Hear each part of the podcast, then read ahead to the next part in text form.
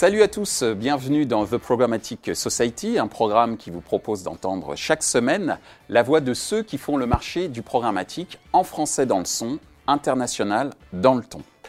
Nous vous donnons l'opportunité d'assister à un débat entre ceux qui participent activement au développement des transactions publicitaires automatisées sur le digital, agences, annonceurs, médias, régies, juristes, consultants, sans oublier bien sûr les technologies publicitaires. Un programme soutenu par euh, Gamned et Smile Wanted avec pour partenaires médias AdTech News et Redcard. Cette semaine, notre thème est le suivant l'intelligence artificielle au service du programmatique.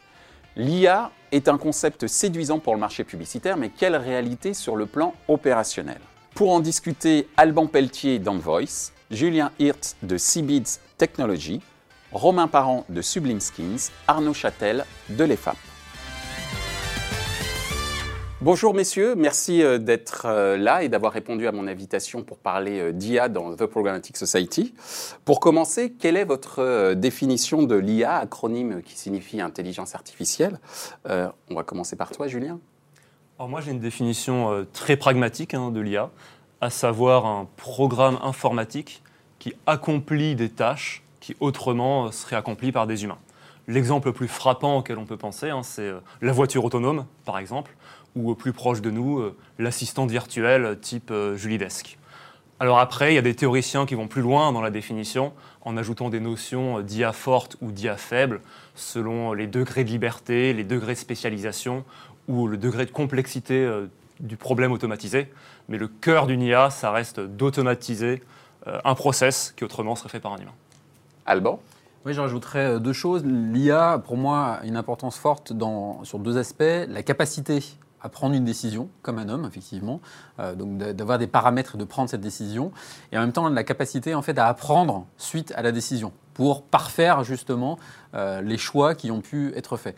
Donc vraiment, il y a cette capacité de faire et cette capacité d'apprendre, et je pense effectivement c'est les deux jambes effectivement de, de l'IA.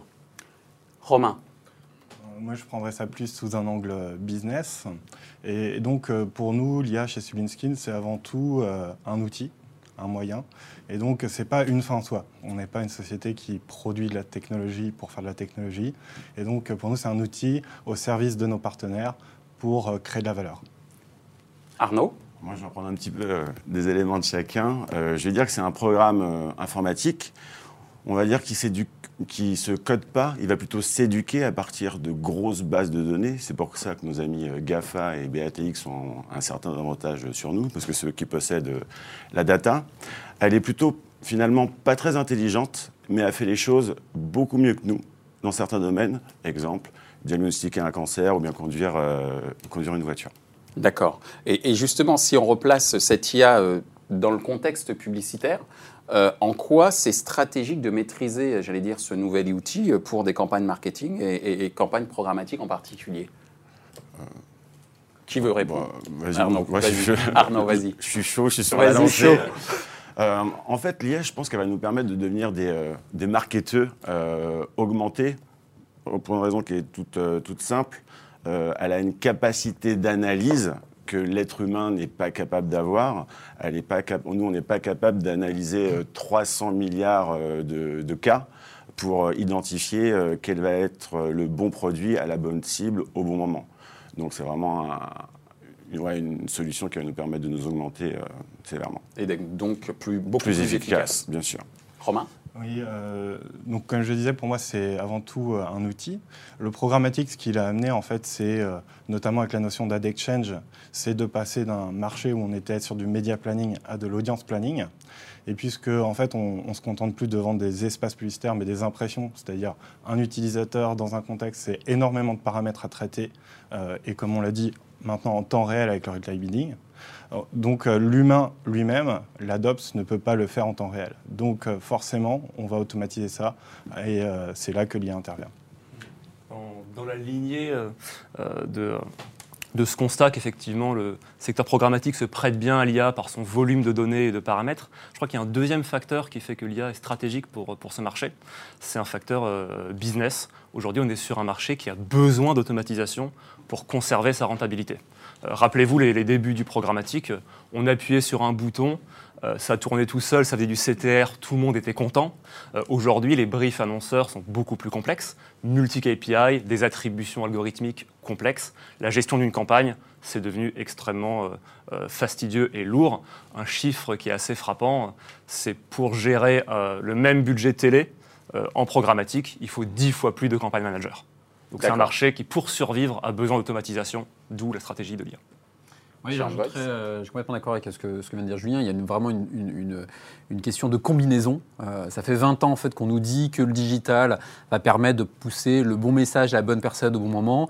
J'en ai encore fait l'expérience hier. J'ai acheté une bannette euh, pour mettre des papiers. Je l'ai eu 40 fois dans la journée. Bon, le résultat, il est assez simple. C'est qu'aujourd'hui, on est dans un mode bourrin. Euh, le digital dans un mode bourrin. Et l'IA va justement permettre de retrouver de la performance parce qu'il y a des combinaisons qui sont impossibles à faire manuellement. Et ça, c'est bon pour tout le, marché. Alors justement, est-ce que euh, vous avez euh, des applications concrètes de l'IA au niveau programmatique à nous citer, que ce soit d'ailleurs au niveau opérationnel ou marketing Est-ce que vous avez des applications concrètes à nous présenter Je pense que, comme, comme Julien, l'activité en fait d'Envoy, c'est 100% basée sur, sur l'IA. donc, par exemple, on, a, on est sur le programmatique, mais on n'a pas de trader. Euh, donc l'IA pour nous, c'est un petit peu la révolution de la robotique euh, dans le milieu en fait automobile. Euh, c'est une sorte de remplacement de l'ouvrier spécialisé C'est exactement ça. aujourd'hui. Voilà, exactement. Donc, sur, certains effectivement trading desk, il va y avoir 10, 20, 30, 40 traders. Nous, on a un trader en fait qui va superviser le trading. Donc c'est l'IA qui va prendre les décisions, qui va choisir quel est le bon format, quel est le bon message, quelle est la bonne sélection de produits, le bon bid, etc. etc. Et en fait, euh, on va avoir donc un, trader qui lui va superviser en fait l'IA. Et donc du coup, le changement, il est radical dans la façon effectivement euh, de trader euh, par rapport jeu. Et donc ça, on le fait pour 80 clients. On va pouvoir chercher des trucs très subtils pour, par exemple, un retailer dans le, bricolage, aller chercher une personne qui est en train de regarder spécifiquement sur un petit blog. Impossible à faire effectivement manuellement. Et de ton côté, Julien? Dans la lignée de, ce que dit Alban, effectivement, nous, chez Sybids, on a en fait euh, sorti euh, cette brique IA euh, sous forme de produit qu'on vend à tous les trading desks du marché. Et de manière très concrète, en fait, à la manière d'un campagne manager, la solution Sybids, chaque jour, va aller regarder les résultats de la campagne, les comparer par rapport au brief métier et prendre en conséquence euh, les décisions euh, qui s'imposent sur euh, les allocations de budget par stratégie, sur les niveaux d'enchères par contexte publicitaire. Un exemple concret, il y a un brief qui demande un taux de visibilité de 50%. Hier, on était sur 43%.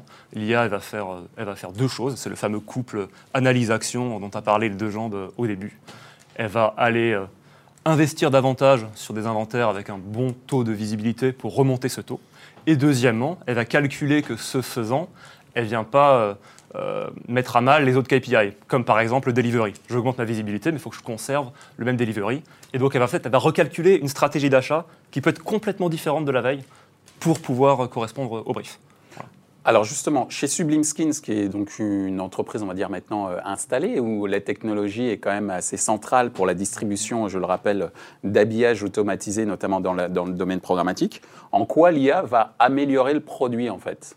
Alors effectivement, on fait euh, des formats non standards, impactants et respectueux des, internautes. C'est notre euh, spécialité. Et tout ça à grande échelle grâce notamment au programmatique. Donc, ce qui est effectivement spécifique chez euh, Skins, c'est que l'utilisateur est vraiment au centre. Euh, donc, si on fait de la publicité, c'est bien pour un annonceur sur des sites d'éditeurs. Mais en fait, on va confronter cette publicité, ce message, cette bannière à un utilisateur. Et nous, euh, on essaye d'utiliser l'IA pour améliorer nos formats de façon intrinsèque, parce qu'on pense que la qualité intrinsèque du format peut impacter la performance d'une campagne. Concrètement Concrètement. Euh, donc, euh, par exemple, lorsqu'on a lancé les habillages, euh, nos UX ont pensé un petit peu les formats, etc. On a fait des panels utilisateurs pour essayer d'améliorer. Et puis après, on a utilisé l'IA. Et d'un seul coup, nos data scientists sont revenus vers nous et nous ont permis d'identifier des clics d'erreur. Qu'est-ce qui se passait? C'est que quand les internautes scrollaient, donc ils allaient mettre leur curseur sur la droite de l'écran, eh bien souvent en fait ils voulaient scroller et ils cliquaient par erreur et ils ouvraient la page de l'annonceur. Du coup, c'était déceptif pour l'annonceur parce qu'il avait beaucoup de clics d'erreur. C'était aussi frustrant pour l'utilisateur. Et du coup, ça nous a amené à modifier notre format en euh, limitant en fait la zone de clic sur cet espace droit de l'écran. D'accord. Un exemple concret euh, d'utilisation de la data et de l'IA pour euh, améliorer l'expérience utilisateur et au final, la performance également des campagnes. Alors euh, Arnaud, là je fais appel à ta pédagogie euh, pour nous expliquer également quelles sont les applications que toi tu as pu observer dans tes Alors, euh, je- différentes études. Je ne vais pas forcément te donner des, des applications euh, très précises, mais j'ai essayé de prendre un peu de hauteur pour vulgariser Bien sûr. la chose. Et je vais rebondir en même temps sur, sur ce que tu dis. Euh, moi, ce qu'on peut dire aux étudiants, ou bien aux annonceurs qui viennent pour, euh, pour se former et puis pour, euh, pour s'ouvrir pour s'ouvrir les chakras par rapport à ça, euh, l'IA, c'est formidable pour faire de l'AB testing, mais j'ai souvent coutume de dire de l'AB testing sous stéroïdes. Parce que C'est ça- pas mal. Je reprends. Note-le, note-le, elle est- pas mal, elle est pas mal. Et euh, cet A-B testing sous stéroïdes, cumulé à un nombre de schémas pas possible, euh, je donne l'exemple toujours aussi, AlphaGo. Vous vous souvenez tous d'AlphaGo? Euh, le, jeu, le jeu de Go où euh, l'IA de Google, de DeepMind, a battu le champion du monde. voilà. Ils ont, il a, ils ont fait euh, 4-2, je crois, en victoire. Et à un moment, ce qui est assez surprenant, c'est qu'on voit le, Qui a gagné? Le- AlphaGo AlphaGo, ouais, AlphaGo, ouais. L'IA a gagné, ouais. Et on voit l'IA, tout le monde était surpris parce qu'elle a fait des schémas, des stratégies qu'aucun humain avait pensé. Et dans le monde de, la pub, du digital, etc., on va aussi assister à ce genre de phénomène. La, la techno va pouvoir imaginer des scénarios que nous, on n'aurait même pas pu imaginer. Et après, on va pouvoir mais alors, cibler d'une manière mais, magnifique. Un truc tout bête, prends un parc d'attractions. Est-ce que lorsque je vais définir ma campagne pour euh, J plus 2, admettons, euh, est-ce que l'IA, elle va savoir s'il fait beau ou s'il fait pas beau Est-ce que le résultat va être le même en fonction de ce qui va être poussé ou de ce qui va être placé? Je pense que non. Et ça, on va pouvoir le savoir grâce justement à toutes ces données euh, exceptionnelles que l'IA va mouliner. Alors, en vous écoutant, vous renforcez, si je puis me permettre, une sorte de conviction euh, qui est la suivante. C'est-à-dire qu'aujourd'hui, on parle beaucoup de l'IA comme étant une solution marketing pour les annonceurs. Mais en qu'en réalité, euh, le premier job qu'a à faire l'IA, ou en tout cas la, la première stratégie auquel doivent penser, j'allais dire, les annonceurs comme les éditeurs et les agences, c'est de penser l'IA pour améliorer la dimension opérationnelle. On l'a vu à travers euh, l'exemple que tu donnais tout à l'heure avec un seul trader euh, que tu as chez toi versus plusieurs chez, chez d'autres. Ou le fait que euh, si on compare par exemple à la mise en ligne d'une campagne en télévision, je dis mise en ligne, pardon, mais la diffusion d'une campagne euh, en télévision versus une campagne en programmatique, il y a un nombre d'acteurs très très important. Est-ce que l'IA n'est pas là pour euh, justement améliorer euh, tout ça? Donc ma question c'est, est-ce qu'en fait l'IA n'est pas là d'abord est-ce qu'on ne doit pas mettre éviter de mettre la charrue avant les bœufs, c'est-à-dire avoir des incantations trop marketing et peut-être qui sont peut-être pas suffisamment opérationnelles Je vous laisse euh, réagir là-dessus.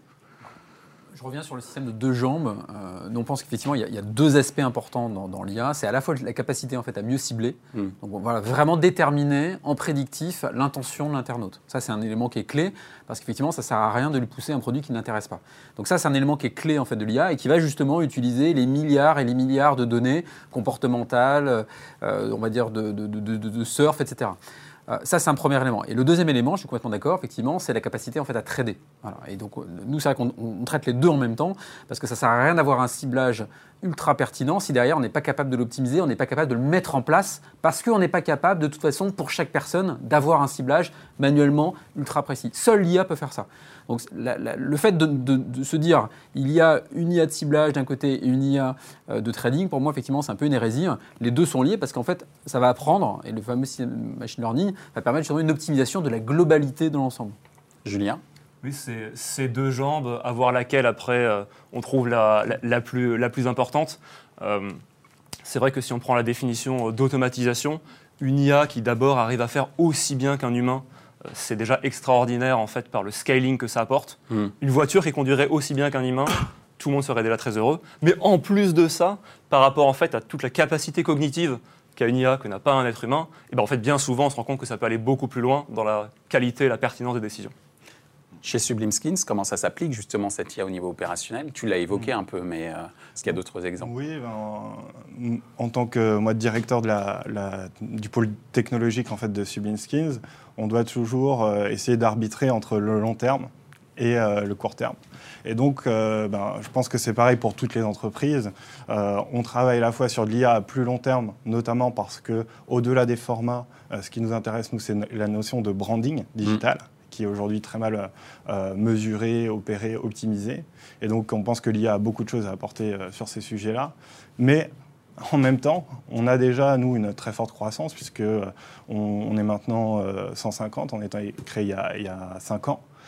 du coup, effectivement, il y a beaucoup de tâches qui peuvent et qui doivent être automatisées. Nous, on part du principe que si une tâche peut être automatisée et être plus rentable en étant automatisée, elle mmh. doit l'être. Et donc, on passe beaucoup d'efforts euh, à faire cela. Et donc, on a créé déjà un méta SSP qui nous permet de euh, pouvoir euh, automatiser un certain nombre de choses, puisque nous, on est de l'autre côté, hein, on est côté plutôt supply. et petit à petit, effectivement, ben, automatiser des tâches, comme tu le disais, qui sont chronophages, mettre en ligne les campagnes, optimiser ou superviser les campagnes, c'est autant de tâches. tes collaborateurs plus heureux. Euh, pouvoir leur, leur, permettre surtout de travailler sur des tâches à plus forte valeur ajoutée et effectivement, ils seront plus épanouis. Arnaud Écoute, je vais juste rajouter une petite chose parce que vous avez dit, euh, de mon point de vue, euh, l'essentiel. Mais effectivement, c'est toutes ces tâches ingrates, ingrates pardon, pour rendre heureux le collaborateur, je pense que c'est là-dessus qu'il faut, qu'il faut, qu'il faut s'orienter. on n'en est qu'au début. C'est ça qu'il faut se rendre compte et on ne sait pas ce qui va se passer dans, si ce n'est que dans 2-3 ans. Euh, je pense que toutes ces évolutions, ça va permettre une chose, c'est de se recentrer sur euh, la valeur propre de l'humain, la notion de euh, créativité, toutes ces choses-là, et laisser les tâches ingrates à l'intelligence artificielle qui le fera de toutes les manières beaucoup mieux que nous. Alors justement, on a parlé de l'aspect opérationnel. On va terminer par une question qui est un petit peu plus euh, marketing. Est-ce que vous sentez euh, les annonceurs comme étant matures pour euh, diffuser des campagnes gérées par l'IA bah, Je sens que tu es très très chaud pour répondre à cette question. Alors, en fait, nous, au, au, MBA DMB, on, on, reçoit et on forme énormément d'annonceurs chaque année. Et tous maintenant tous ont dans leur roadmap ces problématiques euh, d'optimisation, d'intelligence artificielle. Le truc, c'est, comme on le dit, c'est extrêmement complexe. Donc heureusement qu'il y a des agences qui arrivent avec des solutions pour les aider, parce que tout le monde ne peut pas se lever un matin. Je suis expert intelligence artificielle, laissez-moi faire les gars. Donc euh, c'est, extrêmement compliqué. J'aimerais pas être à leur place, honnêtement. J'aimerais pas être à leur place. Et euh, il y a une grosse acculturation de la formation en continu à, réaliser. Et euh, on verra ce que ça donne. Mais aujourd'hui, euh, c'est compliqué pour eux. Romain euh, je pense effectivement que les annonceurs entendent parler un peu de ce buzzword, donc s'y intéressent. Mais au final, l'annonceur, ce n'est pas l'IA qui l'intéresse. Lui, il a des objectifs business. Et l'IA est encore une fois un moyen potentiel pour y, y, parvenir. ce que moi j'observe, c'est aussi quelque chose d'un peu paradoxal, c'est que euh, l'IA va permettre d'automatiser beaucoup de choses et de faire effectivement des choix que l'humain n'aurait pas eu l'idée euh, de faire. Et ça s'oppose quelquefois à la notion de transparence. Parce que quand on est en machine learning, en deep learning, en système de neurones, eh bien, dans ce cas-là, euh, il faut faire confiance à l'IA et quelquefois ne pas comprendre le choix qui a été fait. Et ça, c'est un pas que pas tous les annonceurs sont encore prêts à franchir, je pense. Alban, un avis sur, ce point je, suis assez d'accord avec ça. En fait, il y a la volonté d'y aller, il y a la volonté de maîtriser, parce qu'effectivement, on ne peut pas dire à son patron qu'on ne travaille pas sur l'IA euh, en tant que directeur du, marketing. Et néanmoins, euh, la plupart des gens, effectivement, ont un, background technique qui est relativement léger. Donc je suis assez d'accord, c'est très difficile pour eux de se dire, OK, on va faire de l'IA. Euh, et nous, on le voit, en fait, on a beaucoup d'annonceurs euh, qui veulent faire de l'acquisition en pré-targeting versus du retargeting, etc. Euh, on le fait, et puis d'un seul coup, ils nous disent Ah oui, non, mais en fait, repassons sur du ROI pur, du ROI bourrin. Et donc, il y, a quand même un phénomène en fait d'acculturation qui est assez forte et de maturité à, prendre. Il y a le dogme du last click qu'on retrouve partout, mais ça ne s'applique pas justement à ces techniques-là. sauf qu'on nous dit oui, mais mon DG ne regarde que le last click. Donc on voit bien que toute la chaîne, en fait, du responsable d'acquisition au patron du marketing au DG, il y a euh, vraiment une, quelque chose, une explication, une, euh, on va dire euh, une éculturation forte à faire justement sur les objectifs, ce que ça peut faire, ce que ça ne peut pas faire, et de ne pas tout mettre effectivement dans le, même panier. Aujourd'hui, on mélange un petit peu tout quand même. Julien? Non, tout à fait. Hein, ce que Ce que laisse entendre euh, Alban, c'est qu'on est sur un marché aujourd'hui à deux vitesses avec des acteurs euh, très sophistiqués et des acteurs qui sont encore dans une phase de découverte euh, du, programmatique. Euh, mais ce qui est vrai, c'est que même pour les acteurs très sophistiqués, faire gérer ces campagnes par, par une IA, c'est un changement de paradigme très très important. Je prends un exemple très bête, un, brief d'objectif. Il faut savoir le transformer dans un langage qui est compréhensible par, par une IA je veux maximiser mes, conversions, euh, mais attention, euh, la visibilité, euh, c'est important aussi. une IA, il y, a un boulon qui saute. Ça ne veut rien dire pour elle parce que comment elle compare l'état, j'ai un coût d'acquisition de 50 avec une visibilité moyenne de 50%, ou j'ai un coût d'acquisition de 40, mais avec une visibilité moyenne de 40%. Elle ne sait pas.